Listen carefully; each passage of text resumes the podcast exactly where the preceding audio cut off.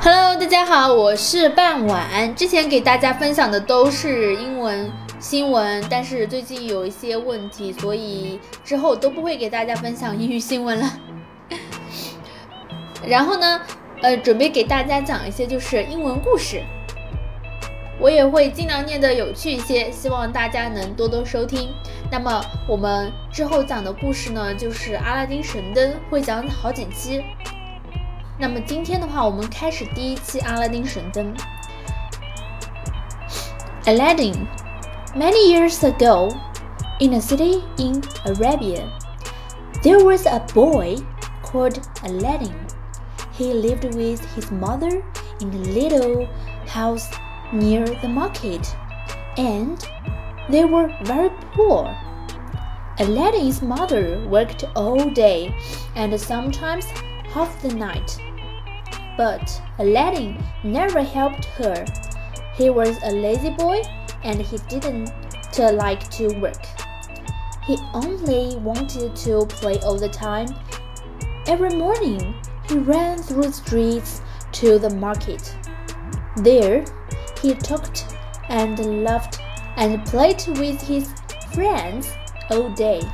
Then, in the evening, he went home for his dinner and every night his mother said to her, Oh, Aladdin, Aladdin, you are a lazy boy, a good for nothing.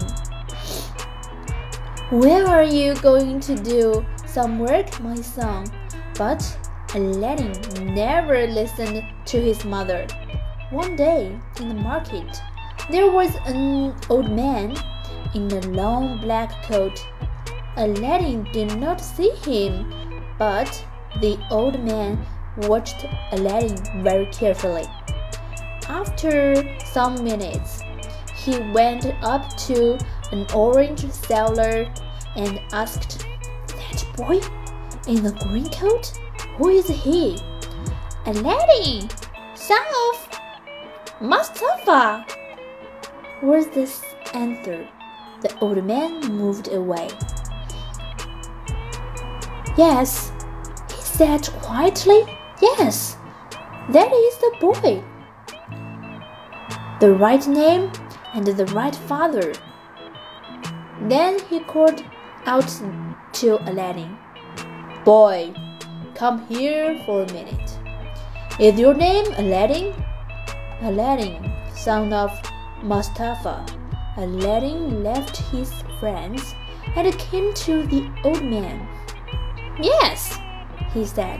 I'm Aladdin, son of Mustafa, but my father is dead. He died five years ago. Dead, said the old man. Oh no! He put his face in his hands and began to cry.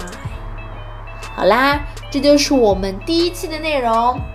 接下来的话也会按照之前的时间进行录音播放。 希望大家多多支持。Thank you for listening. Bye bye.